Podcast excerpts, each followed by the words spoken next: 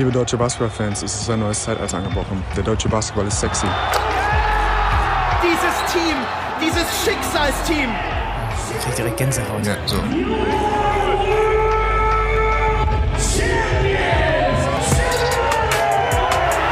Günni, egal auf welchem Level, was waren die meisten Punkte, die du in einem Basketballspiel gemacht hast?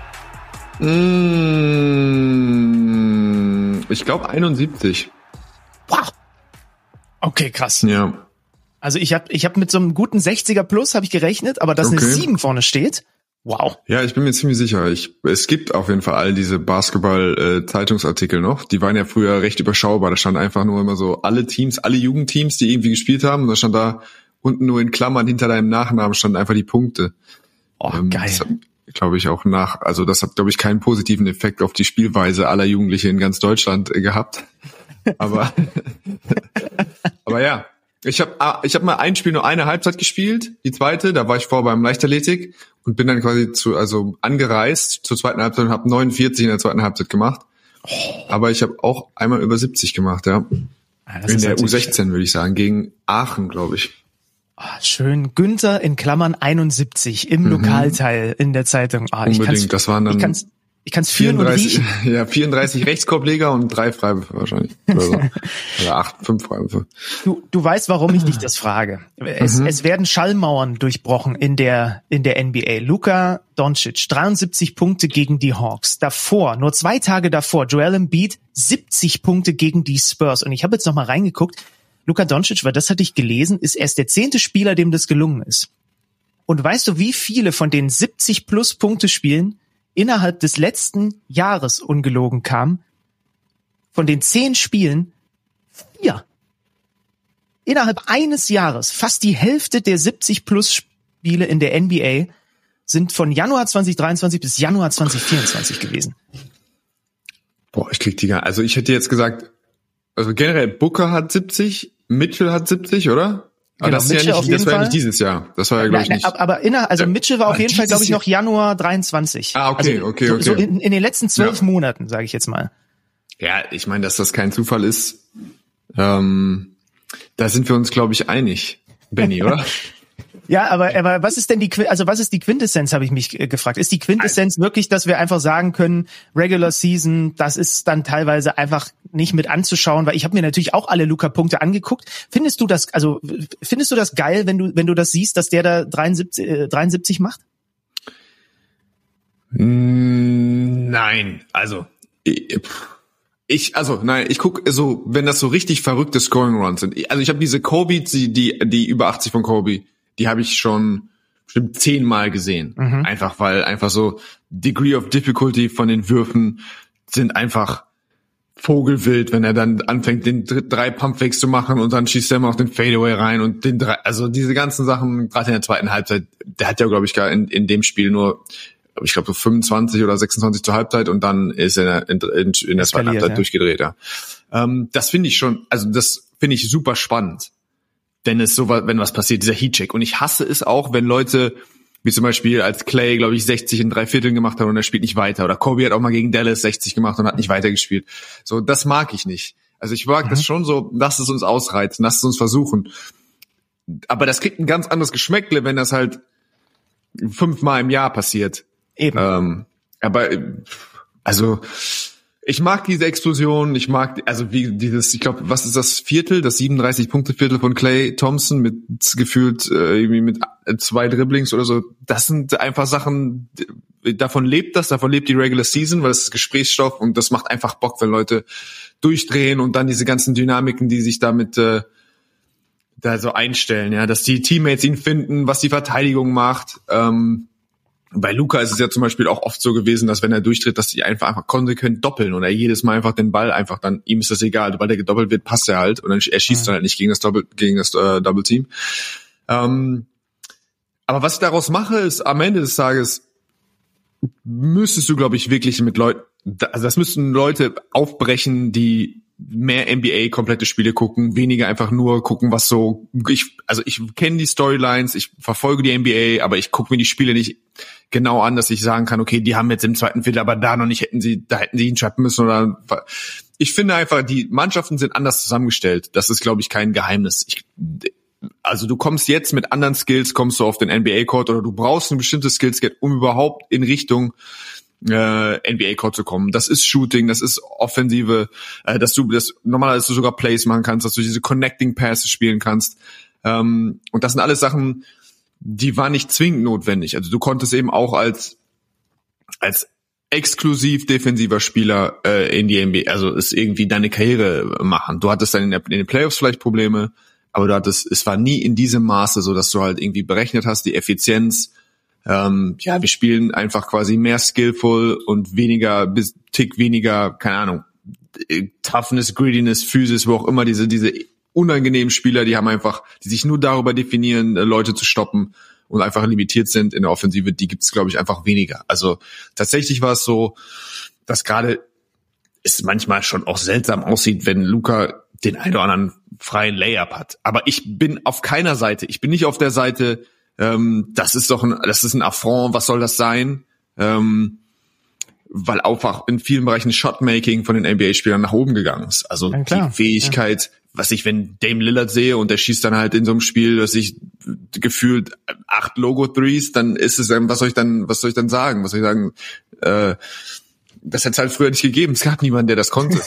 ähm, auf der anderen Seite glaube ich schon, dass einfach so ein paar Dynamiken wie das Regelwerk, die Möglichkeit an die Freiwurflinie zu kommen, die Kaderaufstellung, wie diese, wie die Lineups aussehen, was mit der Powerforward-Position passiert ist, was mit generell Rim Protection passiert ist, ähm, dass das so ein bisschen reinspielt und es ist irgendwo eine Mischung davon und ja, ich finde es schön, wenn das vielleicht wieder ein bisschen, wenn man das den Ketchup wieder ein bisschen in die Flasche kriegt, aber ich bin jetzt auch nicht davon, ich finde das auch nicht grausam. Also ich finde es schlimmer manchmal einfach, wenn wirklich Intensität katastrophal ist, dann denke ich mir, okay, das kann ich mir nicht angucken in der Regel. Aber das mache ich jetzt nicht an diesen Handvoll, an diesen Spielen fest. Ähm, wo einer, wo einer 70 macht. Das ist auch irgendwie steckt da drin, aber das ist ja, das ist jetzt nicht für mich der Aufhänger, dass ich sage so, nee, wenn jetzt noch einmal einer 70 macht, dann gucke ich das nicht mehr. So, das ist bei mir nicht. Genau, es ent, ich finde nur, dass halt dadurch die die 70er werden natürlich mit jedem Mal, wie es jetzt mehr kommt, ein bisschen ja. weniger speziell. Und ich meine, ja. wie, wie, wie sensationell war das früher? Du hast ja die Kobe-Leistung ange, angesprochen oder einfach, wenn eine bestimmte Punktemarke überschritten wurde, dann war das, dann war das Wahnsinn einfach. Das war einfach Wahnsinn. Ja. So und, und deswegen habe ich so überlegt, ist das für mich jetzt wunderbares Entertainment? Weil natürlich gucke ich trotzdem weiter Luka Doncic unglaublich gerne beim Scoren zu. Oder ist es dann doch ein bisschen zu viel Zirkus? Du hast so viele Punkte schon angesprochen, die da mit reinspringen. Ich bin auch so ein bisschen in between, weil das ist mir, also das ist mir immer noch lieber als ich habe auch schon so viele saure Gurken NBA-Spiele kommentiert, wo wo nicht mal eine individuell überragende Performance war, sondern wo man einfach ja. aus dem Spiel rausgegangen ist und sich gedacht hat, ey, ja gut, da wurden heute drei Stars geschont und ja. das und das. Deswegen, also es ist, es ist richtig und gut, dass du das sagst. Es soll, die Quintessenz soll jetzt nicht sein, oh Gott, was für eine Kirmesliga und was für ein Quatsch und so weiter, weil die Offensivspieler werden halt auch einfach immer geiler. So. Ja. Und äh, wenn du dann noch die Regeln hast und so. Naja, Günni, ähm, Herzlich willkommen, liebe Freunde. Abteilung Weltmeister. Ähm, Luka Doncic ja nicht Weltmeister. Das nur noch mal am Rande. Das sind andere Spieler äh, in die in, in die Bresche gesprungen. Was haben wir heute vor? Ach, wir haben ja viel zu besprechen, sagen wir mal. Es war ja in vielerlei Hinsicht ein Wochenende, was ganz gut was hergegeben hat. Gestern Abend, wir sind schon wieder in einem Euroleague-Doppelspieltag drin. Und es ist wirklich mittlerweile so, dass Per Günther mich daran erinnern muss. Wir haben darüber gesprochen, wann zeichnen wir denn auf? Und dann kommt der Günther mit dem großen Zeigefinger um die Ecke und sagt, Moment, Moment, Moment, Dienstagabend spielen noch beide deutsche Teams. Wäre vielleicht schon sinnvoll, wenn wir die Spiele zumindest noch mit reinbekommen. Hat er vollkommen recht. Gestern Abend, die Bayern in Overtime gegen Baskonia. Wir saßen vor nicht mal einer Woche zusammen im Konferenzstudio und haben gedacht, um Gottes Willen, was ist jetzt mit den Play-in-Play-off-Chancen der Bayern? Jetzt gewinnen sie das Ding nach Overtime und es ist doch noch enger, also es ist noch möglich. Mhm. wie, wie viel hoffnungsvoller sind wir seit, seit der Nummer gestern? Ich habe das Gefühl, wir, wir, wir sind genau Schwanken. auf dem gleichen, nee, wir sind genau auf dem gleichen, quasi auf dem gleichen Level. Es ist schon möglich, man, ich denke jetzt schon seit zwei Monaten, drei Monaten, es ist schon möglich, aber es muss jetzt auch viel richtig laufen. Ja. Das ist eigentlich, das müssen sie auch mal das eine oder andere Schwierige gewinnen. Das ist der gleiche Satz gefühlt. Ähm, ja, wie gesagt, wir haben auch in der in der Übertragung haben wir sind wir ein bisschen zusammengezuckt, als Ibaka nicht gespielt hat äh, mit Knieproblemen. Das ist jetzt, da bin gegen jetzt Aswell, äh, ja. genau gegen Aswell. Ähm, da bin ich jetzt an so einem Punkt, wo ich mich immer als Spieler aufgeregt habe, wenn irgendwelche Heinzis in den, in den Medien, die nichts wussten und auf nichts irgendwas basiert haben und dann irgendwas vor sich hin, vor sich hin, äh, keine Ahnung, äh, einfach so vermutet, einfach so blinde Vermutung. Und ich glaube, also ich hoffe nochmal für die Münchner nicht, dass das, dass er da irgendwie, was heißt geschont wurde. Ich glaube, sie haben eine klare Idee, wie sie mit Ibaka umgehen. Wenn man ihn jetzt wieder gesehen hat und wie die Mannschaft aufgetreten ist, das ist auch Quatsch, die Niederlage gegen Aswell nur ähm, auf das Fehlen von Ibaka zu schieben. Aber ähm, einfach weil man hat gestern gesehen, eine selbstbewusste Mannschaft. Die Würfe sind natürlich auch früh reingegangen. Es war quasi früh einfach wirklich ein Feuerwerk. Fast gefühlt das ganze Spiel, bis auf vielleicht bei München wieder die letzten zwei, drei Minuten. Ähm, aber Körpersprache, einfach so selbstbewusst. Die Mannschaft sah einfach anders aus. Ähm, aber ich, also meine Vermutung, wenn du eine Pistole an, die, an den Kopf setzen würdest und sagen würdest, okay, glaubst du, Ibaka hätte spielen können gegen Aswell, dann würde ich sagen, hätte er. Ähm, und ich glaube auch, dass das Spiel vielleicht dann anders ausgegangen wäre. Und theoretisch ist es nicht undenkbar, dass die Saison einen anderen Verlauf nimmt, ähm, wenn du das Spiel gegen Aswell gewinnst. Aber es ist, wie es ist. Du, das sind einfach, du musst, weiß ich, du musst dir einen Plan zurechtlegen, wie du mit damit umgehst, oder vielleicht war es wirklich so schlimm, dass er nicht äh, spielen konnte.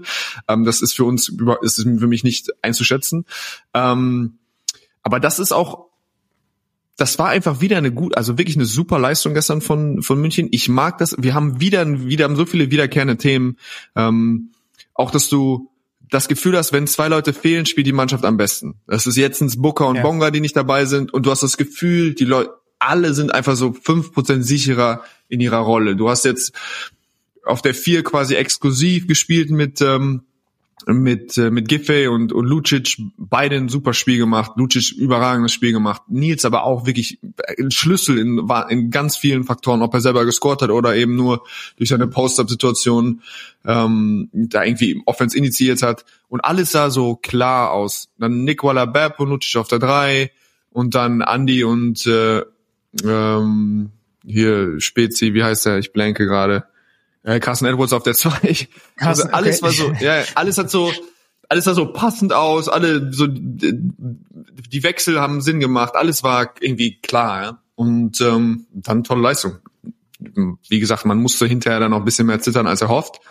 Ähm, aber es ist schön, dass sie dann, ja, äh, auch wenn sie nicht gefault haben in den letzten, in der regulären Zeit, ähm, dass sie die Scharte dann noch auswechseln konnten und das Ding gewonnen ja. haben. Und du hast recht, die, das ist wieder, die sind wieder dran, ja. Jetzt müssen die Olympiakos Zwei holen Differenz, und dann ja. mal schauen. Das einzige Ding ist, also Olympiakos ist, ist jetzt und dann kommen noch mal eben auswärts Partisan und dann kommt Roter Stern in den in den BMW Park und ich habe mir gerade vor allem noch mal die letzten vier Spiele angeguckt, wo ja schon auch ein bisschen was fliegen sollte.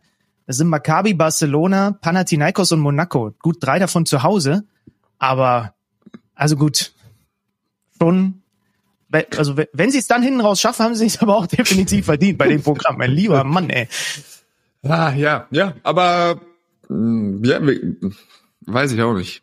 Wir gucken es uns einfach an. Ich glaube, also die beiden Belgrader Mannschaften auf jeden Fall schlagbar. Theoretisch können sie die nächsten drei gewinnen. Ja? Und ähm, dann hinten reicht's vielleicht hinten raus, dann zwei von den Taffen zu klauen und äh, sie haben eine Chance. Aber bei mir steigt jetzt schon die Vorfreude auf die äh, auf die Duo-Die-Spiele, auf die Plane-Spiele.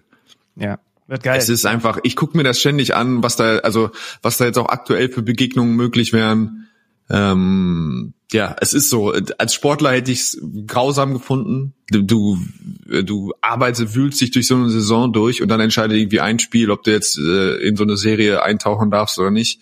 Aber du bist aber ja jetzt als, Medienheinzi. Aber als Außenstehender ist es einfach, das wird, das ist einfach ein Gottesgeschenk, nochmal zwei so, zwei so Spiele. Für, für mich war das Spiel in doppelter Hinsicht, also wir, wir hätten natürlich schon nichts dagegen, wenn die Bayern dann wirklich da auch irgendwie äh, mitmischen. Äh, natürlich auch, weil wir das ja noch ein bisschen weiter begleiten wollen, aber wir spielen ja gegeneinander äh, Fantasy Game diesen Spieltag mhm. und Cody Miller McIntyre mit 20 Punkten und 15 Assists äh, hat das, äh, das war schon nicht so verkehrt und die Bayern haben es aber trotzdem hinten rausgezogen. Deswegen bin ich doppelt zufrieden quasi mit dem äh, mit, mit dem Spiel. Und es ist schon wild, dass plötzlich Jordan Theodore wieder Euroleague spielt, oder? Also ja, hat sogar, verpflichtet. ja, hat irgendwie auch sein Ding gemacht. Ähm, ja, total wild. Ey, keine Ahnung. Also ich glaube auch, dass äh, die Frankfurt-Fans letztes Jahr irgendwie nicht unbedingt davon ausgegangen wären, dass er dieses Jahr in der Euroleague spielt, aber Ähm, ja, spricht vielleicht auch dafür, dass, dass der Markt so ein bisschen leergefegt ist. Alle suchen händeringend nach, ähm, nach Spielern, nach Ersatz. Es ist einfach die Zeit, wo all diese Debatten äh, aufbrechen wieder, die, das ist zu viel, äh, all diese, diese ganzen ähm, Hilferufe der Coaches, die sagen, wir können nicht trainieren, die Spieler sind nicht gesund, was machen wir hier? Ähm, ja, das ist die Zeit einfach. Man guckt sich das an, das ist, das ist wirklich einfach brutal. Ja? Aber auch da hat man schon irgendwie nicht mehr das Gefühl, dass sich das noch lohnt, irgendwie da sich da überhaupt darüber auszulassen, weil es Alle einfach stumpfen ab. ja, weil es einfach so, man nimmt das achselzuckend hin. Ich war überrascht, dass äh, Mike James sich quasi ähm, ausgesprochen hat, positioniert hat, der gesagt hat, ey, ähm, so ist es halt. Äh, quasi, also Luca Banki, der Coach von Virtus, hat gesagt, dass es, also Virtus die es wirklich auch getroffen hat und die nicht in der Lage sind, ähm, glaube ich, das zu kompensieren.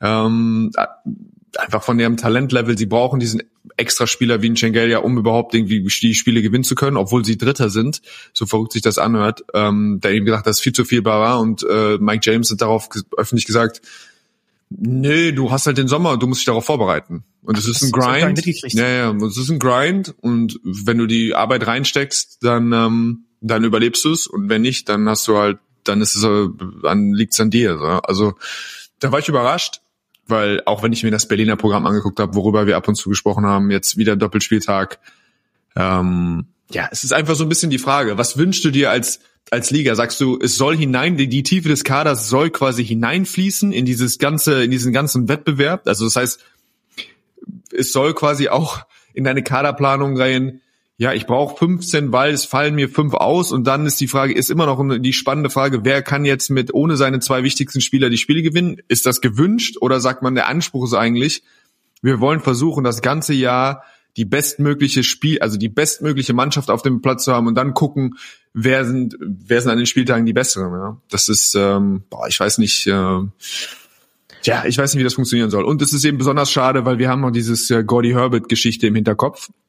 Und am Ende des Tages werden die Spieler eben von der Euroleague oder bei der Euroleague bezahlt und bei den Vereinen bezahlt. Und dann kann es eben immer mal sein, dass sie einfach sagen, okay, sie spielen im Sommer nicht. Und das wäre halt dann auch ja.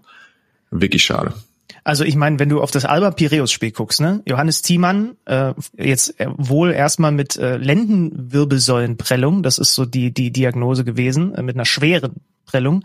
Also da nicht gespielt, wird jetzt wahrscheinlich, ich bin morgen in, in, in Berlin gegen Olympiakos, wird er, äh, äh, gegen Valencia wird er auch nicht spielen können.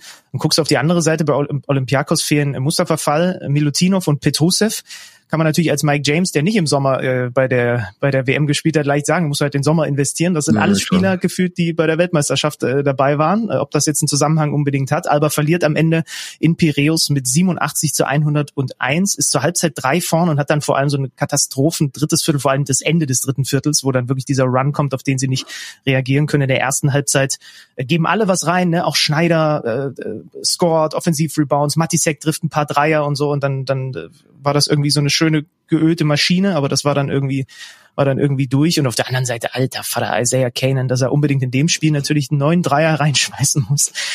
Jetzt auch nicht unbedingt sein müssen, aber ähm, ja, schade. Also so zur Pause hatte man so das Gefühl, ach krass, guck mal an hier. Das, mhm. das float so nach dieser Würzburg-Niederlage in der Liga am Wochenende.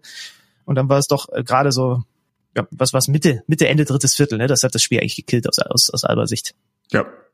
ja dann äh, ja, können wir eigentlich nur noch, weil der ein oder andere, die ein oder andere wird das ja hier hören, wenn dann diese Spiele auch schon durch sind. Also wir können noch mal darauf hinweisen, es gibt dann jetzt jeden Tag natürlich Euroleague live bei uns bei Magenta Sport. Heute gibt's noch Monaco Partisan, Barcelona, Bologna morgen, die Konferenz ab 19.30 Uhr mit Alba gegen Valencia, mit dem Bayern gegen Olympiakos. Freitag, auch äh, Freitag ist ein richtig geiler Basketballabend. FS Mailand, Roter Stern Barcelona, Monaco Fenerbahce und Bologna Partisan.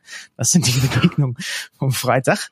Das schmeckt ganz gut. Äh, Ricky Rubio können wir noch mal kurz erwähnen. Ich habe euch ja super gerne gelauscht, als äh, Basti und du mit, mit Jan Jagger gesprochen haben, der jetzt zumindest schon mal Trainingsgast bei Barca ist.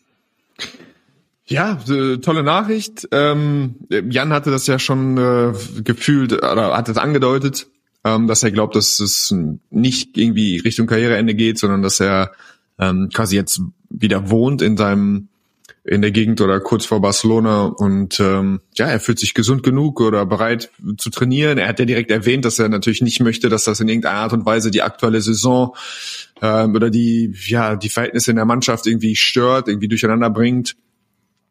Ähm, deswegen weiß ich nicht, ob es darauf hinausläuft, dass er, also ich glaube nicht, dass er dieses Jahr spielen wird, aber dass er zumindest einen Ball anfasst und ähm, also Sie haben eine Woche Zeit, ihn zu melden, ne? Bis Ja, 7.2. ja, ja, ich müssten weiß, Sie ihn ja, noch ja. mit reingeben, ja. Ja, wer weiß. Vielleicht, äh, vielleicht, vielleicht tut er das. Ähm, das wäre schon irgendwie auch spannend. Wobei ich glaube, so wie das jetzt verlaufen ist, so wie lange die Pause war, ähm, ja, glaube ich eher, also ja, wer weiß, ist auch wieder Spekula ist Spekulation. Ähm, aber schön, dass er also auf jeden Fall einen Schritt in die richtige Richtung von außen. Ähm, da kann man ihn nur, nur beglückwünschen. Ähm, ja, Gucken wir, ob er, ob er noch mal Bock hat, äh, vielleicht, also ob, ob, ob beide Seiten Bock haben, ihn dieses Jahr vielleicht schon mit mit mit reinzuschmeißen und was das dann bedeuten würde, das äh, besprechen wir, wenn es soweit ist. Günni, ich schicke dir äh, per WhatsApp mal einen Link, auf den du mal bitte klickst. Und zwar jetzt in diesem Moment. Dieser Link führt auf das Spielerprofil des Würzburgers Zach Zelius. Und ich würde gerne mit dir darüber sprechen, ob es der äh, der am besten aussehende Spieler der BBL ist. äh, Also er hat auch richtig gut gezockt beim Würzburger Sieg gegen Alba. Ich glaube sieben Dreier versenkt, aber diese Mischung aus Fukuhila und Barth, ist es ein Australier? äh, Wissen wir das? warte, nee, Nami. Ist ein Ami. Er könnte, oh stimmt, er hätte, er hat Also auch für so mich ist Australien. das der australische Look par excellence.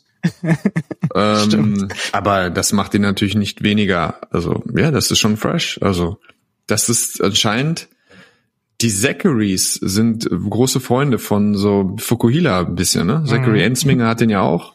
Mhm. Natürlich der nicht den Schnörres dazu. Ähm, ja, wie, was soll ich sagen? was war die Frage, ob er einer der bestaussehendsten Er ist, ja, ich, finde sag mal einfach, er ist optisch, opt, ich würde auch sagen, optisch einer der absoluten Könige der BBL und Mhm. äh, vor allem dann irgendwie auch noch, äh, und dann geht er da einfach so hin und du, und du würdest jetzt vielleicht, er könnte auch so ein, in Berlin wäre er vielleicht auch so ein Barista, so im Nebenberuf noch, der da so in, in Friedrichshain so den einen oder anderen kleinen für für Günni noch mal aus aus der aus der Maschine zieht äh, und dann macht er da gegen Alba aber so im Nebenberuf 21 Punkte und äh, und und sieben Dreier. Ähm, das war das. Würzburg ist weiter Vierter, hat neun der letzten zehn Spiele gewonnen. Ähm, der das Wochenende hatte außer einem absoluten Highlight, zu dem wir natürlich gleich kommen, auch noch äh, sportlich einiges zu bieten. Double Overtime Sieg von Braunschweig gegen Bamberg. Ja. Die letzten Sekunden des vierten Viertels, die waren die waren vogelwild um mal kurz hier einen befreundeten Kollegen zu zitieren. Copeland, der Dreier zur Bamberger Führung, paar Sekunden noch auf der Uhr, Ja. ganz wildes Ding, rechts vom Flügel und dann LAU äh, Braunschweig zur Overtime. Boah, das habe ich lange nicht mehr gesehen in der Konstellation. Weiß nicht, ob ich danach noch Stimme gehabt hätte, wenn ich das kommentiert hätte. Mm, Nee, ja, also wie gesagt, spektakulär. Ich war natürlich ein bisschen im Tunnel, muss ich sagen. Ja, ja, klar. Im Ulm-Tunnel. Ähm, aber die wenigen Highlights, die ich auch davon gesehen habe, von aus dem Braunschweig-Spiel, waren, ähm, die waren gut, ja. Hat mir sehr gut gefallen. Und dann wieder Göttingen in Overtime. Da hat ein, äh, ein Hörer hat mir was zugeschickt. Göttingen gewinnt in Overtime gegen Rostock. Göttingen hat jetzt 29 Saisonspiele gemacht. Ähm, insgesamt Pflichtspiele. Sieben davon gingen in Overtime. Drei davon gingen in Double Overtime. Er hat ausgerechnet, dass sie fast fünf Prozent mehr Minuten in den Beinen haben oder 1,25 Spiele. Fabian Schlüter, heißt wirklich so. Ist, glaube ich, nicht verwandt oder verschwägert mit Alex Schlüter. Äh, aber äh, einfach fast anderthalb Spiele mehr gemacht, einfach diese Saison. Nur durch Overtime. Und Ja. jetzt dann endlich mal, wir haben ja oft darüber geredet, sie müssen dann halt auch mal, jetzt holt auch mal die Overtime-Siege. Das ist ihnen jetzt gelungen. 1,5 Spiele. Chapeau. Und dann, wenn wir auf die Tabelle gucken, ich meine, das hast du dann ja nun miterlebt, Tübingen äh, gegen Ulm, dadurch jetzt quasi unten so ein bisschen abgeschlagen schon Heidelberg, Kreuzheim, je zwei Siege Rückstand. Ähm, aber dein großer, ein großer Moment war ja vor dem Spiel. Das heißt, äh, du hattest ja, äh, als wir hier das letzte Mal mit Tonno gesprochen haben, hast du ja gesagt, regelt das mal gegen Tübingen, du willst da gut gute Laune haben. Hat nicht ganz funktioniert. Nee, das hat nicht ganz funktioniert. Ich habe keine Ahnung, man fühlt sich dann ja auch irgendwie äh, nicht unbedingt schuldig, aber ein bisschen komisch, wenn vorher die Rhythmen und Warm-up-Riten da zerstört werden von den Spielern und dann so ein schlechtes Spiel oder es gibt so Ex eine extra Wurst und dann ist das Spiel so schlecht, weil es ja wahrscheinlich wirklich eins der, also vielleicht das schwächste Spiel von Ulm gewesen dieses Jahr. Ähm, aber ja, für aber Tübingen natürlich ex ein riesen, also Riesending. Ähm, wichtiges, wichtiger, wichtiger Sieg da unten rauszukommen. Ja. Ich weiß nicht, ob die, wie glücklich Kreilsheim und, äh, und Heidelberg darüber waren, ja, über die, über die Ulmer Leistung. Eher überschaubar. Erzähl mal, das Trikot hängt unterm Dach, die sechs hängt. Wie, wie war der Tag? Ähm, puh. Das war schon ein besonderer Tag, ja. Also es war ja viel los, jetzt auch im, im Vorhinein. Viel, was man nicht mehr, was man nicht mehr gewohnt ist. Ähm, Interview geben, Pressekonferenzen, irgendwas. Ähm, ja, ich glaube, ich, wir haben, glaube ich, insgesamt über 30, 35 Tickets besorgt. Ähm, aber also, wie gesagt, man merkt, dass der Verein hat sich sehr viel Mühe gegeben. Ähm, es war toll organisiert, alle, es wurde sich um unsere Gäste gekümmert. Ähm, ja, da steckte einfach viel Liebe drin, so erstmal in der ganzen Orga. Und ja, dann der Tag selber war dann natürlich auch erstmal immer noch viel so links und rechts. Äh, aber dann, wenn man einmal in der Halle war und ich hatte alles so erledigt, was ich zu erledigen hatte, ähm, und dann gab es einen Moment, so vielleicht so halbe Stunde, 45 Minuten vor Anpfiff, wo dann so ein bisschen Ruhe, Ruhe kommt, die Fans sind noch nicht da, ich bin schon fertig, alles ist irgendwie so, alle sind in der Halle, alle haben ihr Ticket. Und dann gab's schon noch mal so ein, so ein Fenster, wo ich so ein bisschen Zeit hatte, irgendwie einfach da zu sitzen und mir die Halle anzugucken und irgendwie das so alles ähm, aufzunehmen und irgendwie so, ja, wie, einfach so einzuschätzen, wie besonders das ist. Ja, das war schon, ähm, das war schon irgendwie ein großer Tag für, für mich und meine Familie. Einen kleinen Eindruck davon könnt ihr bekommen bei uns bei Magenta Sport. Es gibt nämlich eine Doku, die unser Doku-Maestro, unser Kameramaestro äh, Martin Hanebeck gezimmert hat. Der hat dich begleitet an diesem Tag äh, zum Trikot-Retirement. Ähm, ich will nicht zu viel spoilern, aber man sieht, äh, man sieht Per unter anderem mit einem mit einem Fußball. Das ist für mich die Lieblings die Lieblingsstelle jetzt schon. also das andere ist alles super emotional, hat mir super gut gefallen, ne? Ähm, aber aber wie du was du da mit dem Fußball veranstaltest, guckt's euch unbedingt an bei Magenta Sport. Das finde ich schon großartig. Ich habe noch diverse Nachfragen. Wir machen nämlich heute dann einfach jetzt mal eins, weil äh, wann, wenn nicht jetzt, ist der richtige Zeitpunkt. Wir machen schon mal noch ein bisschen Retro-Show heute. Aber erstmal ähm, habe ich noch ein bisschen was mitgebracht und und da hören wir mal gemeinsam rein. Per, ich wünsche dir alles Gute zu deinem Jersey Retirement. Kommt in Deutschland ja leider nicht so oft vor. Deswegen ist es ähm, extrem besonders, wenn man über Ratioform Ulm spricht, spricht man über Per Günther. Und wenn man noch ein bisschen weiterdenkt, ein bisschen mehr ins Detail denkt, vielleicht sollten sie deine grünen Schuhe direkt mit an die Decke hängen, weil die waren ja schon sehr an dir geklebt. so wie ich mich recht erinnern kann, als wir zusammen gespielt haben. Ein Weltmeister, Daniel Theiss, erinnert nochmal an die grünen Schuhe, die hatte ich tatsächlich auch schon fast vergessen, aber mhm. da sofort sprangen sie mir wieder in den Kopf. Äh, ja, das war natürlich auch ein toller Nebeneffekt. Ähm, jetzt ist Daniel, äh, man hört dann einfach wieder von vielen Leuten, ähm, ja, einfach äh, meistens warme Worte, es hat sich keiner getraut äh, zu sagen, boah, nee, das war Katastrophe mit dem Typ. Der Vogel, äh, ey. Ja. Nee, das ist natürlich dann einfach schön. Das ist einfach, man genießt das. Äh, wie gesagt, das war ähm, irgendwie von allen Seiten. Irgendwie gibt es dann irgendwie nette Zuspieler oder nette Sachen. Das ist, äh, das ist schon äh, toll, ja. Ein Weltmeister fehlt noch. Per, mein Bruder, Legende. Ähm, erstmals möchte ich dir sagen, Glückwunsch zum äh, Jersey Retirement.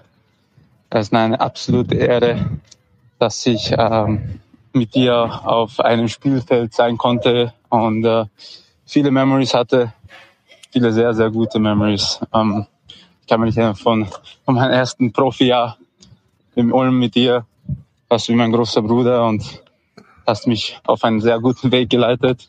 Und ich bin sehr dankbar, dass du äh, für mich da warst. Hattest eine geile Karriere. Ich wünsche dir nur das Beste. Und nochmals gratuliere zum Jersey Retirement. Der Krämer. Krämerle, ja. Krämerle. Das Krämerle, ja, der, der kam auch Rob. Das war auch ein, ähm, äh, kein einfacher Start, glaube ich, für ihn nach, nach Hause zu kommen, aus, aus Österreich, aus den Tiefen Öster, Österreichs angereist. äh, Umstellung, aber ja, deswegen freut mich. Ich verfolge natürlich seine Karriere immer ganz besonders. Ähm, ja, der hat, äh, das ist natürlich schon ein steiler Aufstieg von David. Ich weiß noch, der ist das erste Mal in so, in die, in die Ratio Farm Arena. Wir haben ja immer irgendwo trainiert, im Rad damals noch, es gab den Campus noch nicht. Und ich glaube, er wusste auch gar nicht, wie die Ratio Farm Arena aussieht. Und wir hatten dann irgendwann so Richtung Saison das erste Mal Training auch in der Ratio Farm Arena. Und da sind wir reingegangen, ich bin hinter ihm gegangen und er sagt nur, mörderisch.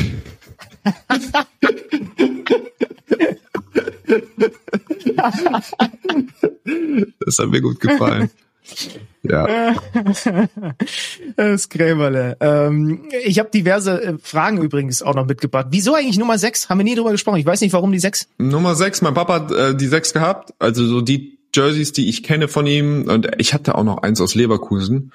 Da hat er die 6 angehabt und ähm, mein großer Bruder hat auch mit der 6 gespielt bei Phoenix Hagen. Also es war ja immer eigentlich 4 oder 6. Ich habe ab und zu gemischt, aber eigentlich war auch die 6 schon in der Jugend immer meine Zahl und äh, meine Nummer. Dann war das logisch, als sie frei war. Ja, und die hast du ein bisschen behalten. 14 ja. Jahre. Du hast den, du hast den, äh, in dieser Doku ist der Satz so, die, die Spieler kamen und gingen, ich war irgendwie immer da. Und ich habe mich gefragt, als ich diesen Satz, als ich diesen Satz gehört habe, ist das nicht, ist das nicht seltsam, wenn man zumindest auf Spielerseite so ein bisschen die einzige Konstante so lange ist und immer wieder sich, also ihr hattet ja dann auch mal Phasen, da waren dann auch, warst du nicht der Einzige, der mitten in die neue Saison gegangen ist, aber ja, der Satz, ich war irgendwie immer da. So, ist das nicht, ist das nicht weird gewesen? Ähm, das war auf jeden Fall weird. Ich verstehe die Mechanismen, die dahinter hinterstehen. Ähm, es war ja auch so gerade, also die positiven Effekte für uns deutschen Spieler äh, mit der 6 und 6 Regelung ähm, hat ja dazu geführt, dass die dass, dass die Ausländerpositionen noch wichtiger geworden sind, gerade am Anfang. Also wenn du sagst, okay, die Vereine können sich vielleicht ein oder zwei gute Deutsche leisten, die nicht irgendwie München oder Bamberg oder Berlin sind. Ähm, das heißt, sagen wir mal, du hast zwei Fehleinkäufe, ähm, dann, dann hindert dich das schon als Verein oder es ist wirklich gefährlich. Und noch schlimmer wäre es, wenn du den Fehleinkäufen einen zwei- oder drei Jahresvertrag gegeben hättest. Das heißt, ich hätte das Gefühl, es ist noch extremer geworden, dass du einen Einjahresvertrag äh, äh, einfach mit den Amerikanern abgeschlossen hast. Einfach um auf Nummer sicher zu gehen, okay, wenn er, wir kann ihn austauschen, ohne dass es wirtschaftliche Riesenschäden äh, hinterlässt bei uns. Und das hat einfach dazu geführt, dass die Fluktuation noch größer ist, weil es gibt eben, wenn du jemandem einen Einjahresvertrag gibst, die Wahrscheinlichkeit, dass der nochmal kommt, ist so schwindend gering, weil entweder er ist gut, dann kannst du nicht mehr bezahlen, oder er ist ja. nicht gut und denkst, ja, dann hole ich mir vielleicht doch noch mal mit dem anderen. Also, dass er so gut ist, dass kein anderer ihm ein krasses Angebot gibt, aber auch nicht so, so, aber trotzdem so gut, dass du ihn weiter willst, ist einfach klein. Und dann ging es halt los mit, ähm, ja, mit unglaublich viel Fluktuation und das, da, das ist schon schwierig, ja. Also für mich, ähm, gerade am, An also gerade wir hatten ein bisschen Konstanz von dem zweiten aufs dritte Jahr ähm, oder John kam ja recht früh und wir haben so ein paar Leute versucht zu behalten, Colin Collins zu behalten und wir haben so ein paar irgendwie, und du hast gemerkt, ähm, was das ausmacht, einfach wenn du nicht bei Null startest. Ja. Und wir haben es dann eigentlich irgendwann immer geschafft, so die Deutschen zu behalten, aber die Ausländer fast jedes Jahr sechs oder sieben neue. Und wenn wir es dann mal geschafft haben, war es oft einfach, ja, also das war was ganz anderes. Du kommst ins Trainingslager. Für mich persönlich beispielsweise ähm, als in Anführungszeichen als Anführer, als jemand, der ich muss dann immer wieder das das äh, quasi das Vertrauen herstellen zu, zu neuen Spielern. Es ist ja oft so, äh, sechs Amis kommen, ähm, die denken, okay, wieso startet der jetzt? Ist das hier Coaches Pad oder ist das irgendwie der deutsche? Das wäre genau meine Frage Winke, gewesen, dass Winke du dich auch beweisen musst. Ne? Ja, ja, genau. Und dann ja. war immer so, Nein, das bin ich nicht. Da muss ich die gleichen Sachen machen. Da muss ich im Training manchmal mich öffentlich vor die Mannschaft stellen und Coach. Da muss ich so. Du musst halt, du musst einfach das Vertrauen gewinnen, ne? dass du, dass sie nicht denken, okay, es ist oft so. Äh, also es sind natürlich immer sehr heterogene Gruppen, aber es sind immer genau quasi zwei Lager. Es ist oft deutsche Amis oder bei uns in Ulm gewesen.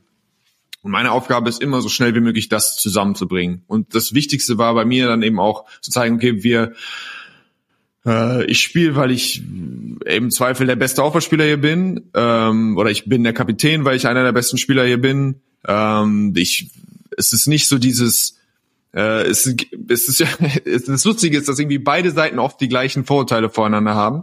Und das ist schon, ähm, wenn ich will, dass Leute mir wirklich vertrauen äh, und ähm, ja, dass ich die Mannschaften wirklich zusammenbringen kann, dann ist immer wieder neun Monate und immer das wieder neu zu starten, ist einfach dann auch ein mühsamer, mühsamer Prozess. Und wovor ich mich auch schützen musste, ist, ähm, ein Stück weit abzustumpfen. Also es ist super Oh, glaub ich. wichtig, glaube ich, dass du am Anfang der Saison dich darauf einlässt, dass es ähm, oder, oder umso jünger ich bin, sagen wir mal, ich bin 22 und wir haben eine neue Mannschaft, dann denkst du, boah, das ist so ein Neustart und ich spiele jetzt mit denen und ich hänge mit denen ab und äh, ich meine Frau lernt äh, seine seine Frau kennen und keine Ahnung, wir machen was und wir organisieren was. dann merkst du, okay, der ist nach neun Monaten nicht da und du siehst ihn vielleicht auch nie wieder. So, der spielt dann jetzt nächstes Jahr in der, was weiß ich, in in Israel und ist wieder zu Hause in im Sommer ist er wieder zu Hause in Colorado so weg. Mhm. Und dann musst du halt irgendwann gucken, dass du dass du dich weiter zu zwingst, auch äh, in diese in die Beziehung trotzdem zu investieren, obwohl du weißt, es, es ist sehr wahrscheinlich, dass sie nicht lange halten wird, weil du brauchst das. Es ist du musst das du musst es schaffen, du musst es so weit brechen, dass du miteinander lachen kannst, dass du Witze gegen übereinander machen kannst und all diese Sachen, das braucht alles Zeit. Ähm, und ja, deswegen wurde war meine Aufgabe natürlich immer schwieriger, abgesehen vom sportlichen, wo ich glaube, wo offensichtlich ist, dass wenn du äh, Automatismen hast, wenn du ja einfach so Read and React Geschichten, die der Trainer möchte, dass du, die sind einfach alles ist so viel crisper im zweiten Jahr oder im dritten Jahr und ähm, ja, das war, ich war nicht glücklich darüber. Natürlich habe ich auch gehadert oder gedacht, komm, wieso jetzt traut euch doch noch mal. Ähm, aber es hat nicht gereicht. Und ich glaube, jetzt sieht man zum Beispiel in Ulm auch wieder, sieht man so ein bisschen anders. Dann äh, war wieder gerade bei den jüngeren Spielern, war vielleicht auch in der einen oder anderen Verpflichtung wieder mehr Mut drin, mehr Risiko eingegangen. Und ähm, dann wird man, F, das führt dazu zwar nicht immer dazu, dass die Spieler bleiben, auch wenn sie mit längerjährigen Verträgen ausgestattet sind, wie man jetzt sieht, aber zumindest kriegst du es dann finanziell ein, ein Stück weit entschädigt. Also be- beweisen quasi als als Anführer, dass du überhaupt, warum startet der und so Ja. weiter, aber dann ja wahrscheinlich auch als der äh, als der der dünne weiße Junge, äh, da- da- dass der Ball dann auch in den entscheidenden Ja, Momenten genau. tatsächlich auch bei dir landet und du auch äh, auch auch die Entscheidung triffst und auch die Würfe nimmst. Ne? Ja. Ja, genau so. Also mit allem, was dazugehört. Äh, an, und auch wenn ich, wenn ich was sage, ähm, ja, das, also dass das genau eben auch so ankommt. Und das, das steckt viel da drin. Das ist bei mir auch was mit sportlichem Erfolg. Also es ist immer so gewesen. Umso besser ich gespielt habe, umso mehr haben sich haben die Leute zugehört. Also es war immer so, ähm, dass ich wusste, es dauert manchmal die ersten zwei, drei richtig guten Spiele von mir, dass das, dass eine andere Akzeptanz dann damit einhergeht, dass, oder in den Trainingseinheiten, dass es, und es ist so einfacher, äh, also quasi den Ton anzugeben und äh, Ansagen zu machen, umso besser du spielst. Das ist immer so. Also du kannst, es gibt die theoretische auch den der Winke Winke. Ich habe auch die hinterher diese Winke Winke Führungsrolle gehabt, so der erfahrene alte Hase. So das geht auch so ein Stück weit, aber nur eben ein Stück weit. Und deswegen war es oft so, wenn ich das erste Mal mit, äh, als ich Playoff-Spiele gewonnen habe oder eben dann keine Ahnung irgendwo 30 gemacht habe, dann war es schade für mich, wenn wir diese ganze dieses ganze Vertrauen dann nächstes Jahr wieder aus dem also aus dem Fenster ist Klar. und ich fange nächstes Jahr wieder bei Null an. Ja. Glaubst du, dass du so lange in Ulm geblieben wärst, wenn das ein Hire and Fire Club gewesen wäre, was die Trainer angeht? Weil ich finde es jetzt schon krass, als ich nochmal gesehen habe, wie überschaubar viele Trainer du in 14 Jahren hattest. Ähm, das ist schwer zu sagen. Ich wahrscheinlich, also für mich hat zum Beispiel äh, Thorsten natürlich eine Rolle gespielt, ähm, äh, dass ich geblieben bin. Für mich war ja die Entscheidung am Ende des Tages großer Fisch in einem kleineren Teich oder kleinerer Fisch in einem größeren Teich und das bedeutet vielleicht auch, und das erhöht deine Chancen, was zu gewinnen, was nicht der Social Media Award oder der Pascal Award ist, ähm, aber eben wahrscheinlich in einer anderen Rolle und in einem anderen äh, Gefüge. Und für mich war so, ähm, war es klar, dass den Basketball, den wir gerade, was ich 2012 bis 2015 gespielt haben mit äh, mit Thorsten, das war, da werde ich maximiert einfach. Da, das ist so dieses den Ball nach vorne pushen, Pick and Roll spielen, Pop-out Handoffs gegen gegen Eisverteidigung, äh, Dribble Handoffs ohne Ende. Ich darf meine Plays callen. Das war ja was, was ich was ich dann auch hinterher wieder äh, bei Jaka äh, dann erstmal wieder lernen musste, dass ich habe einfach quasi kein Play mehr angesagt, sondern halt, weil Jaka natürlich einer der besten Aufbauspieler Europas in seiner Zeit, der dann eben an der Seitenlinie stand und einfach Sachen gesehen hat, okay, da müssen wir jetzt angreifen, das müssen wir jetzt so machen. Und Thorsten stand einfach da und hat gesagt, okay, ich vertraue ihm. Ähm, äh, wir haben natürlich darüber gesprochen, was siehst du, was glaubst du, wo wir hingehen müssen. Aber dann, also er, das war eher Makro-Level, dass wir uns zusammen kommuniziert haben und dann eben im Mikro schon, okay, nee, wir laufen, laufen jetzt fünf Seite. Ähm, und äh, ich, oh, ich habe hier, ich nee, nee, das Play wird funktionieren, da kriegen wir was raus. Das habe ich dann angesagt. Das heißt, Thorsten war für mich, wo ich wusste, okay, ich habe die Vertrauensbasis, der, der, der Spielstil ist perfekt für mich. Ähm, und das, dann war es für mich einfach, nee, ich bleibe hier, weil ich kann hier absolut an meinem, so auf meinem best perfekten Niveau spielen. Und da, also, wie gesagt, wenn jemand anders gekommen wäre, ja, ich war dann zum Beispiel am Ende dann auch froh, als Jaka gekommen war. Wie gesagt, das hat auch da nichts mit Thorsten zu tun, sondern einfach, weil es, wie gesagt, wenn du elf Jahre bist, du hast acht Jahre gleiche Stimme, dann kommt eben noch mal jemand anders und dann hat das auch nochmal irgendwie neue Impulse, es ist irgendwie was, was Neues ähm, und für mich auch interessant, einfach nochmal eine andere Art äh, zu arbeiten zu sehen. Das war auch schön, aber du hast schon recht, wenn das, ähm, also ich glaube, wenn dann ab und zu hätte auch einfach ein Trainer äh, da sein können, äh, wo es nicht funktioniert hat. Ich habe das gesehen, äh, Nazio war natürlich auch tolle Trainer, ein Svetislav Pesic oder ein Bauermann, wie sie alle heißen, aber ähm, da war mir klar, okay, der Trainer will jetzt X von der Aufbauposition und der will mehr Kontrolle und der will mehr, dass wir keine Ahnung, der will mehr, braucht mehr Defense oder der braucht, der braucht in seinem Einser der, der, der den finanziell, äh, den äh, der defensiven Stopper, der erstmal einen Ton setzt und solche Sachen. Also ich hatte natürlich dann immer mal wieder Aus oder Einblicke in andere in andere Arbeitsweisen bei anderen Trainern und das hat natürlich mich noch mehr bestärkt darin, okay, nein, ich bin kein Spieler, der überall gleich funktioniert, sondern ich brauche die richtigen ähm, die richtigen Parameter müssen so stimmen, dass ich mich selber maximieren kann. Und genau diese Situation habe ich in Ulm. Und dann, wieso sollte ich dann gehen?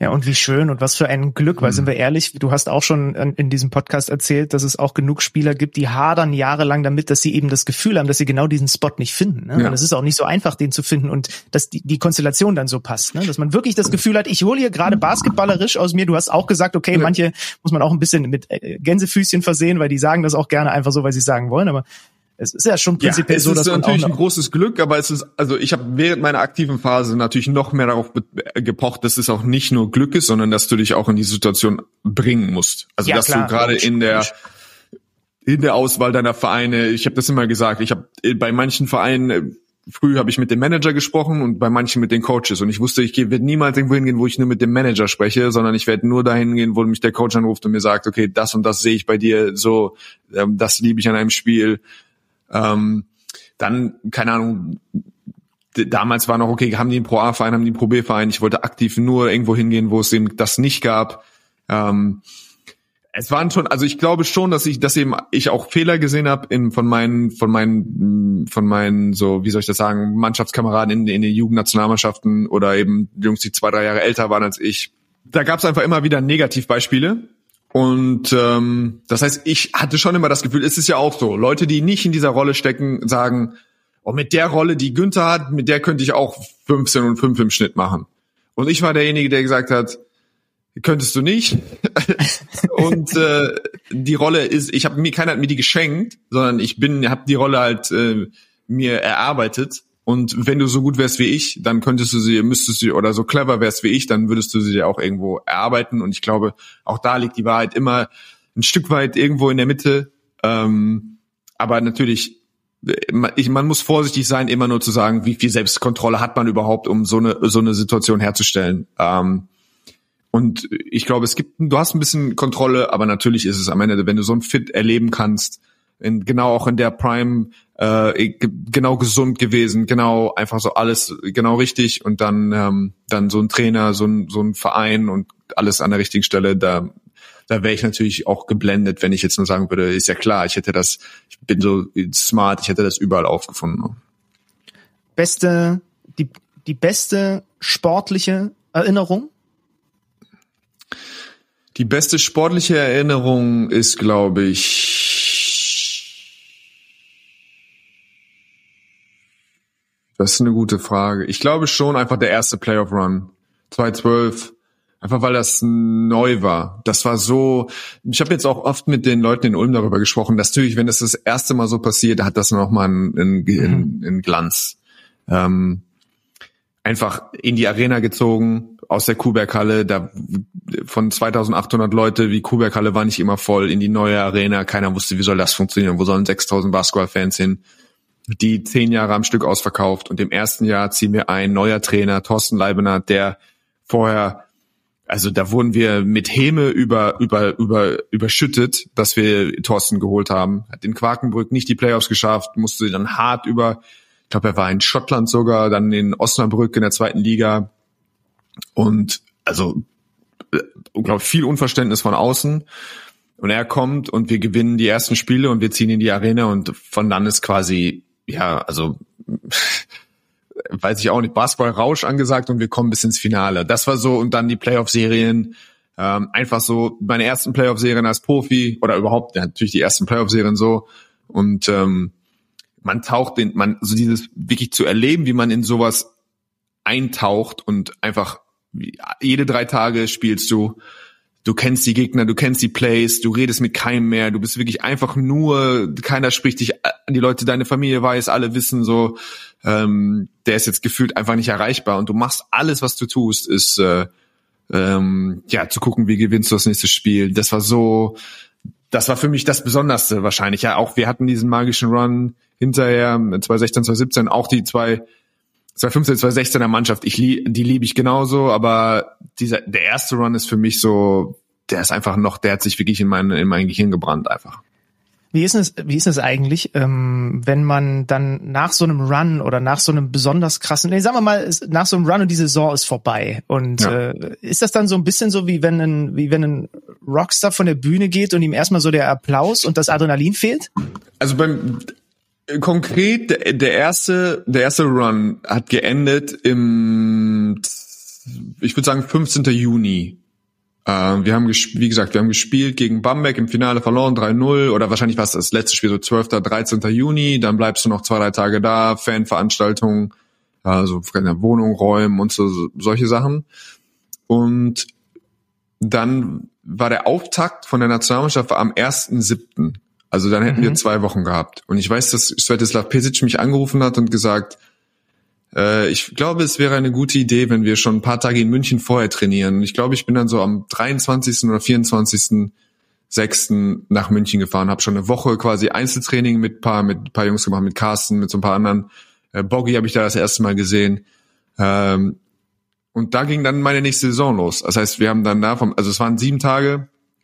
Es gab keine Form von äh, das zu verarbeiten, irgendwas ja, zu tun. Das heißt, dann ging es los mit Nazio, dann haben wir vom 1.7. an die EM-Quali gespielt, haben die gewonnen und die ging so bis, bis wann wird die gegangen sein? Bis so Anfang, Anfang Mitte August und dann haben wir Euroleague Quali, die Euroleague Qualifier gespielt. Oh. Die Euroleague Qualifier in Cantu, glaube ich, irgendwo in Norditalien, sind nochmal zwei oder zwei Wochen vor der regulären Saison. Das heißt, Thorsten hat zu mir gesagt, ja, du bist durch, aber du musst weiterspielen. Wir haben die, haben die Qualifier äh, in, keine Ahnung, in gefühlt zwei Wochen. Und deswegen habe ich auch da dann keine Pause mehr gemacht. Und dann habe ich gespielt, wie gesagt, durchgespielt. Und dann im Januar war es soweit, in, also im darauffolgenden Januar war es soweit für mich, dass ich wirklich einfach da war es vorbei. Da wollte ich einfach nicht, da wollte ich einfach kein Basketball spielen. Da war einfach so, Leute, was soll das sein? Ich war dafür nicht gemacht. Ich war, bin sowieso für monotone Sachen nicht gemacht, für die gleichen Drills. Und da habe ich wirklich auch, wenn du Thorsten fragen würdest, okay, wie 2013 in dem Jahr, in dem zweiten Jahr mit Per, wie war euer Verhältnis? Da war einfach ein halbes Jahr. Äh, da haben wir, glaube ich, viel gegeneinander über oder voneinander gelernt, wie wir so, äh, wie wir so auch in Krisenzeiten sind. Ähm, wir, wir wussten beide, was das Problem ist, aber es gab halt keine in dem in der Form keine Lösung dafür.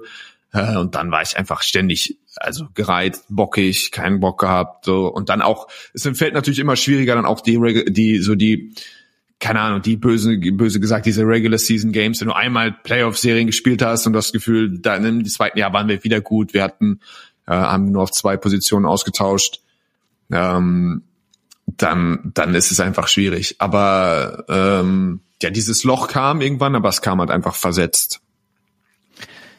Talentiertester Mitspieler. Talentiertester Mitspieler, also wahrscheinlich so der, mit am besten dachte ich im zweiten Jahr Will Clyburn. Mhm. Ähm, da dachte ich, also der kam an, war völlig überfordert in seinem ersten Jahr mit allem, mit Europa, kam als ganz junger, also erste Station Europa, Schrittfehler und äh, war scheu und wusste nicht, konnte nie, sich nicht selber versorgen. Und im zweiten Jahr kam er dann, also war der menschlich so eine Entwicklung gemacht und hat auf dem Feld Teams einfach auseinandergenommen. Er hat diesen Drive nach rechts gehabt, diesen kleinen Push-Floater, äh, offensiv über uns tiefe Dreier, konnte alles verteidigen. Da war einfach okay. Da, also ich habe so eine Entwicklung noch nie gesehen. Ansonsten müsste natürlich Daniel nennen, ähm, ähnlich, aber der war halt dann noch mal der war bei uns natürlich schon einen riesen Sprung schon gemacht, aber war dann in Bamberg, dachte ich, okay, nachdem er ein oder zwei Jahre in Bamberg war, dachte ich, okay, das ist jetzt einfach noch mal ein anderes Biest. Und dann ist seine Entwicklung ja einfach noch ewig weitergegangen. Deswegen, aber am Ende des Tages so, auch was nur so, wenn du sagst, so den magischen Touch, dann ist es natürlich John, ja. John, im, ich habe die, das ist auch eine meiner Lieblingsgeschichten über John Bryant. Die habe ich auch schon mal erzählt, äh, aber das ist heute egal. Heute erzähle ich auch, wärme ich noch mal ein paar Geschichten auf. John in seinem MVP-Jahr, im zweiten Jahr, war absolute Prime. Ähm, hat wirklich, ich weiß, er hat mal gegen, gegen ACB Club hat der, glaube ich, mal, was ich, 25 in der ersten Halbzeit im Eurocup gemacht. Also war, der war, hat Stepbacks geschossen, alles, was du willst.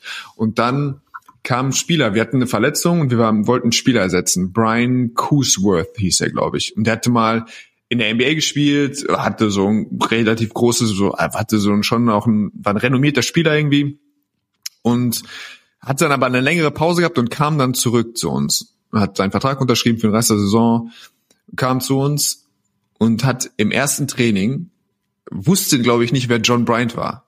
Also er dachte einfach, okay, das ist halt irgendein großer, dicklicher Center so. Und John hatte für seine Verhältnisse schon einfach ein gutes Training. Und der hat ihn auseinandergenommen. Also wollte dann wahrscheinlich auch was beweisen. Er hat, also John hat wirklich so, Prime John hat ihn das ganze Training äh, zerstört. Und am nächsten Tag ist Brian Coosworth in die Geschäftsstelle gegangen und hat darum gebeten, dass, ob sie nicht seinen Vertrag wieder auflösen können. Anscheinend wäre das Spiel an ihm vorbeigezogen. Äh, und ich wollte ihm einfach nur, ich hätte ihm gerne gesagt, ich habe ihn auch nie wieder gesehen. Ich wollte ihm einfach nur sagen so, nein, nein, das ist John Bryan, so, das ist der MVP, der geht nächstes Jahr, also ich wohin. Das sind nicht alle so, aber für ihn, er hatte, er hatte genug gesehen. Er hatte, nein, nein, und der war weg. Ja. Kusworth, das ist stark. Ähm, ekligster, wie auch immer, bester Gegenspieler. Bester Gegenspieler auf jeden Fall Wanamaker und Delaney. Auch Delaney bisschen ekliger noch zu spielen, der war noch ein bisschen nastier so ähm, als Wanamaker. Wanamaker hat dann in seinem zweiten Jahr, am Anfang war es ja immer noch so, äh, manchmal so he don't wanna make him, weil er konnte nicht werfen, aber ähm, als er dann in dieser, in seinem zweiten Jahr war das, glaube ich, also erstmal alle Spieler bei Bamberg ähm, von Weißenböck, äh, der Individualtrainer, der damals da war, gefühlt die waren dann einfach, das war dann ein Cheatcode, weil sie irgendwie irgendwann nach einem, einem Jahr zehn Prozent besser von der Dreilinie geworfen haben als im Rest ihrer Karriere. Äh, und ja, Wanamaker hat dann irgendwann auch abartig von der Dreilinie geschossen und dann war einfach so, okay, was willst du, was willst du jetzt hier machen? Da konntest du einfach nichts mehr machen. Seine, die Ghost Screens, die neu waren, so ein bisschen Spanish Pick and Roll, was neu war, ähm, die Physis, die er hatte, so, du konntest ihn auch nicht irgendwie stressen, ähm, das war schon, das war schon heftig, ja. Und zum Abschluss, als kleines Schmankerl, Günni, die dümmste Frage, die dir je ein Reporter gestellt hat. Boah, die Darf's auch ruhig, wenn ich, sollte ich's gewesen sein. Ich habe ja leider nicht, wir haben uns ja nicht so oft gesehen, äh, weil ich ja immer nur quasi, wenn dann Ulm Auswärtsspiele hier im Osten der Republik abgedeckt habe. Gibt es so, eine? Nein, so richtig dumm. Ich wüsste gar nicht, was so richtig dumm.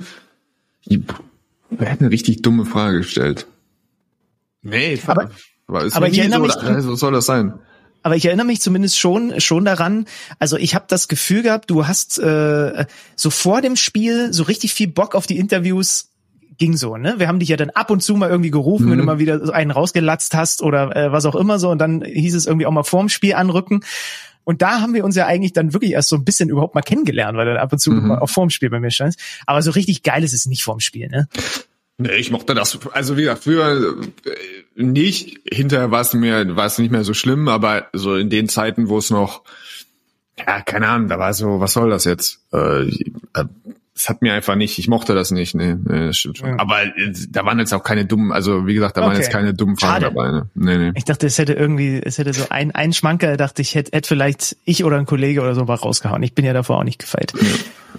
Junge, ich habe mir das super gerne angeguckt. Wie gesagt, guckt euch das unbedingt an auf Magenta Sport äh, in Ko Kompakt-Doku-Form. das Trikot-Retirement des Per G in Ulm. War eine schöne Nummer. Hat Spaß gemacht zuzugucken. Ähm, und ich hoffe, euch hat Spaß gemacht, heute zuzuhören. Hast du noch was, was du mit der Basketballrepublik teilen möchtest? Du hast, ein, du hast ein hartes Out um 11 Uhr, oder nicht? Ja, re relativ, ja. Aber wir können auch, also wenn ich, ob ich fünf Minuten zu spät komme, ist wurscht. Okay, wenn fünf du noch Minuten was zu spät. teilen. Also wir haben ja gesagt, es ist die Zeit, Geschichten aufzuwärmen. Das ist Yes, ja jetzt so. Ich wurde gefragt, was die, was meine Lieblingsgeschichte aus Ulm ist. Die, ich habe dir jetzt schon die, die erzählt von. Ich weiß nicht, ob du sie kennst. Ich erzähle sie nur, wenn du sie noch nicht gehört hast. Kennst du Okay. die Geschichte? Und äh, Stoll und Leibniz zucken jetzt schon wieder zusammen, weil ich sie erzähle. Das schon wieder. Aber Oder das ist wirklich Twitter- die Geschichte, die einzige Geschichte aus meinem, aus meiner Karriere, wo die Leute oder gerade meine Freunde mich manchmal, wenn wir irgendwo auf der Couch saßen oder nicht mehr so in einem klaren Bewusstseinszustand, wo sie halt haben, erzähl mir mal bitte nochmal die Geschichte, als ihr den blinden Spieler verpflichtet habt. Nein, kenne ich nicht. Oh Gott. Also ich habe jetzt, okay, ich habe auch zehn Minuten Zeit. Ist kein Problem. Also, das ist zur Feier, zur Feier des Tages, weil es einfach Oh so, weil es wieder Was Wir ist das für eine Saison. überhaupt schon? irgendjemand, irgendjemand ist verletzt. Ich glaube, ah, ich würde sagen, so vielleicht Rocky Try. Irgendjemand hat sich verletzt in Shooting Guard äh, in der Vorbereitung. Und wir verpflichten einen Spieler nach. Und der Spieler, ich kann das jetzt auch nur erzählen, weil es ihm gut geht und weil er so, das ist ja eigentlich auch eine positive Note und der hat auch weiter bei einer Basketball seine Karriere gemacht und so. Spieler hieß Antonio Anderson. Und der hatte eine dicke College-Karriere hinter sich, hat ähm, für mit Mem in Memphis zusammen mit ähm, mit Derrick Rose gespielt, okay. ähm, war im Final Four und großer Spieler, die die unsere Spieler kannten den äh, und waren so, wow, das ist das ist krass, das ist eine krasse Verpflichtung. Und er hat auch NBA-Spiele hinter sich und das war in der Zeit, wo das noch also jetzt erzählt man das natürlich immer noch. Der hat schon mal in der NBA gespielt, aber es ist nicht mehr so besonders wie früher. Und gerade in Ulm, also wenn du damals in Ulm gesagt hast, okay, der hat in NBA spielt auf dem Buckel. So. Wir sind in Israel. Antonia Anderson stößt zur, in der Vorbereitung, er stößt zur Mannschaft. Und es war so, alle schon so ein bisschen bucklig, alle so, oh, da ist er, der große Antonio. Und äh, ich, Coach kommt zu mir und sagt, so, okay, du gehst mit ihm auf, aufs Zimmer, der muss, das ist, er war noch nicht in Europa, du musst dich so ein bisschen, okay, wir sind irgendwo in der Wüste im Sommer halt in Israel, er kommt an und er hat auch witzig gesprochen, er hat oft so, wie so Klanglaut, wie so nur so Laute gemacht und dann meinst du so zu mir so, oh, Deutschland ist es aber heiß, heißer als er, als, ich, als er gedacht hat und es ist, oder das ist, wir sind hier in Israel, aber solche, so, das ist so, ich stehe auf und seine Augen sind feuerrot morgens, ja. Und ich sag so, alles klar bei dir? Er sagt, ja, alles easy, alles easy. Wir fahren zum Training. Und ungelogen, wir machen so Layup-Lines. Und es waren komische Bälle, komische Halle und so die ersten Pässe, so Give-and-Go-Korbleger. Und er fängt den einen oder anderen Ball einfach so. Fängt der eiskalt, fängt der nicht. So, flutscht weg und so. Leibenlad direkt, so, was sind das für Pässe und so, gib ihm mal bessere Pässe, was soll das? Und so, das Training hat irgendwie so ein komisches Training. Und ich dachte schon, was, irgendwas war komisch. Und am nächsten Tag stehen wir, wir, wir stehen zusammen auf, wir gehen zum, wir gehen zum Elevator und ich habe ich hab eine Tasche, ich habe irgendwie zwei Taschen, er hat eine Tasche und ich sag so, ey, Tony, kannst du, kannst du auf den Knopf drücken? Und ich sehe so, wie Tony so, er inspiziert so, dass, dass, äh, dieses, keine Ahnung, er macht und patscht so mit der Hand darin rum. Ich sag so, Tony, da ist doch auf den Knopf. Ich, ich merke so, okay, ich drück den Knopf, ich gehe zu Leibenhardt und sag so, ey Thorsten, ich glaube, ich glaube, Toni sieht nichts. Also wie Toni sieht nichts. Also, ich glaube, der sieht einfach nichts. Vielleicht hat er seine Brille vergessen.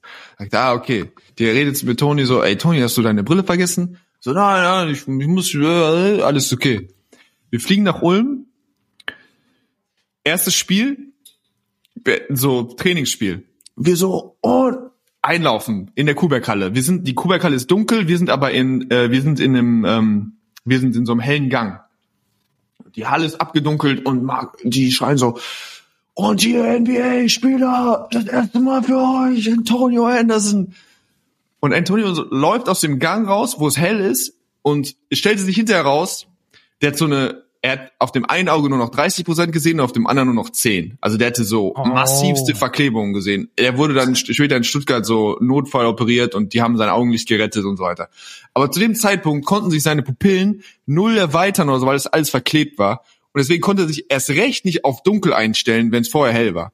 Das heißt, er rennt aus dem Gang, aus dem hellen Gang raus, so in die dunkle Halle und bleibt erstmal stehen, weil er nichts mehr sieht und tastet so, tastet so herum. Die Menge checkt das natürlich nicht. Joel sagt so, oh, oh, oh wie als wäre das so vom Wrestler so eine Einlauf, sein Einlauf-Move. Zum Glück habe ich die Nummer 6. Ich lauf, also ich bin schon draußen. Ich hab, bin der einer der wenigen, der so ungefähr eine Idee hat, was hier passiert. Ich hole ihn, ich führe ihn so zur Mannschaft und wir klatschen so, Antonio ist da. Die Fans feiern es. Thorsten guckt so. Okay, wir konnten ihn nicht einsetzen. Er war halt einfach blind. So, wir haben ihn nicht eingesetzt. Ähm, dann, wie gesagt, wurde sein Augenlicht gerettet. So, keine Ahnung, wir haben halt, wie gesagt, er war in Stuttgart in dieser Spezialklinik. Und dann haben sie aber versucht, ihn noch, er hat halt noch Vertrag, er hat ja noch ein paar Pro B-Spiele gemacht. Und dann, also er hat nie, glaube ich, glaube ich nie, glaube ich nie bei uns gespielt. Dann hat er in der, ähm, in der Pro B haben sie halt immer das gleiche Play für ihn gelaufen. Er war so top of the key.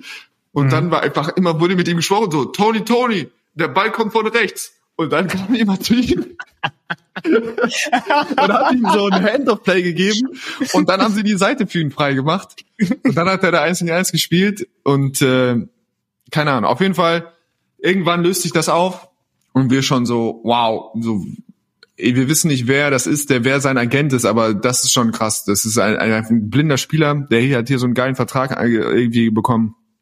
Mega, er ist dann immer, wie gesagt, okay, hoffentlich geht's ihm gut. Eine Woche später sehen wir so, Antonio Anderson hat gesigned mit den äh, Philadelphia 76ers. Klar.